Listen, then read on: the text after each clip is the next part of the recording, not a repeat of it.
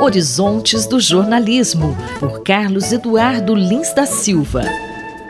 Professor Carlos Eduardo, durante muito tempo o suicídio foi uma espécie de tabu no jornalismo, mas isso vem mudando ao longo do tempo. O que o senhor gostaria de falar sobre esse assunto? Pessoas que morriam por suicídio tinham os seus obituários é, meio que mascarados, não se falava a causa da morte, ou se usavam eufemismos, como dizer que a pessoa morreu inesperadamente, era uma maneira de é, mandar a mensagem de que ela havia se matado.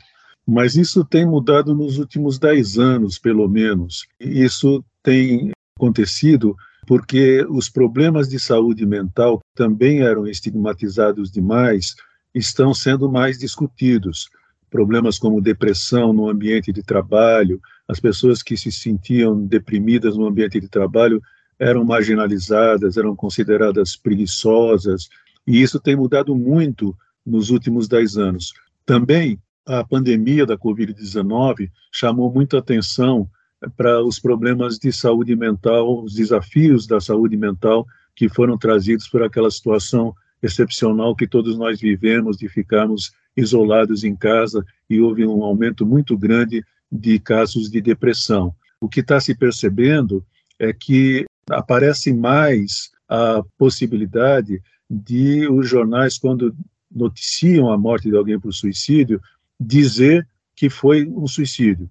Ainda há muitos cuidados e eu acho que esses cuidados são importantes e devem ser mantidos. Por exemplo, o manual de redação da Folha diz que, no caso de suicídio, a causa da morte deve ser expressada, mas não a maneira pela qual se deu o suicídio. Porque há dois problemas, pelo menos, que eh, ocasionam o que se chama de contágio de suicídio. Um é o de dizer como a pessoa se matou, que pode dar ideias às pessoas que estão com tendências suicidas de fazer igual.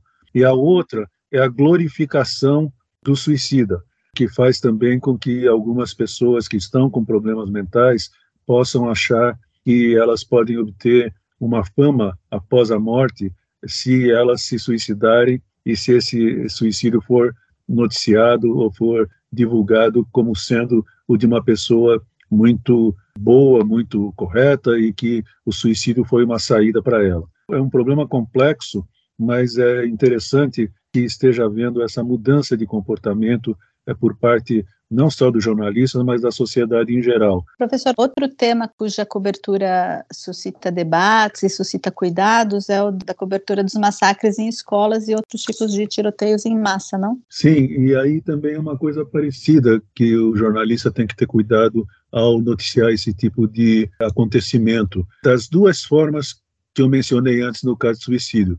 Primeiro, os métodos que o assassino serial ou a pessoa que comete o massacre, os métodos que ele usou para cometer esse massacre, de modo que não se dê um roteiro para que pessoas tentem fazer igual. E o segundo é essa questão da glorificação. No caso de um assassino em massa, ainda mais grave, porque nem todos eles cometem suicídio depois de terem matado as pessoas, e muitos deles acham que vão ficar famosos e vão virar celebridades quando forem presas depois do ato que cometeram. Nem glorificar, nem dar detalhes de como foi o acontecimento.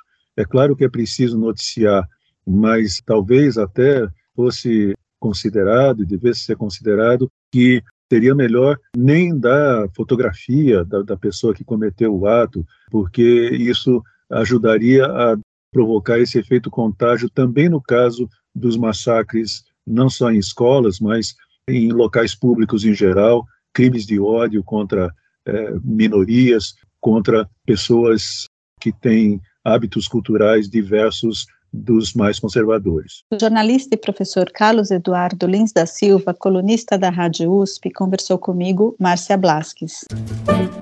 Horizontes do Jornalismo, por Carlos Eduardo Lins da Silva.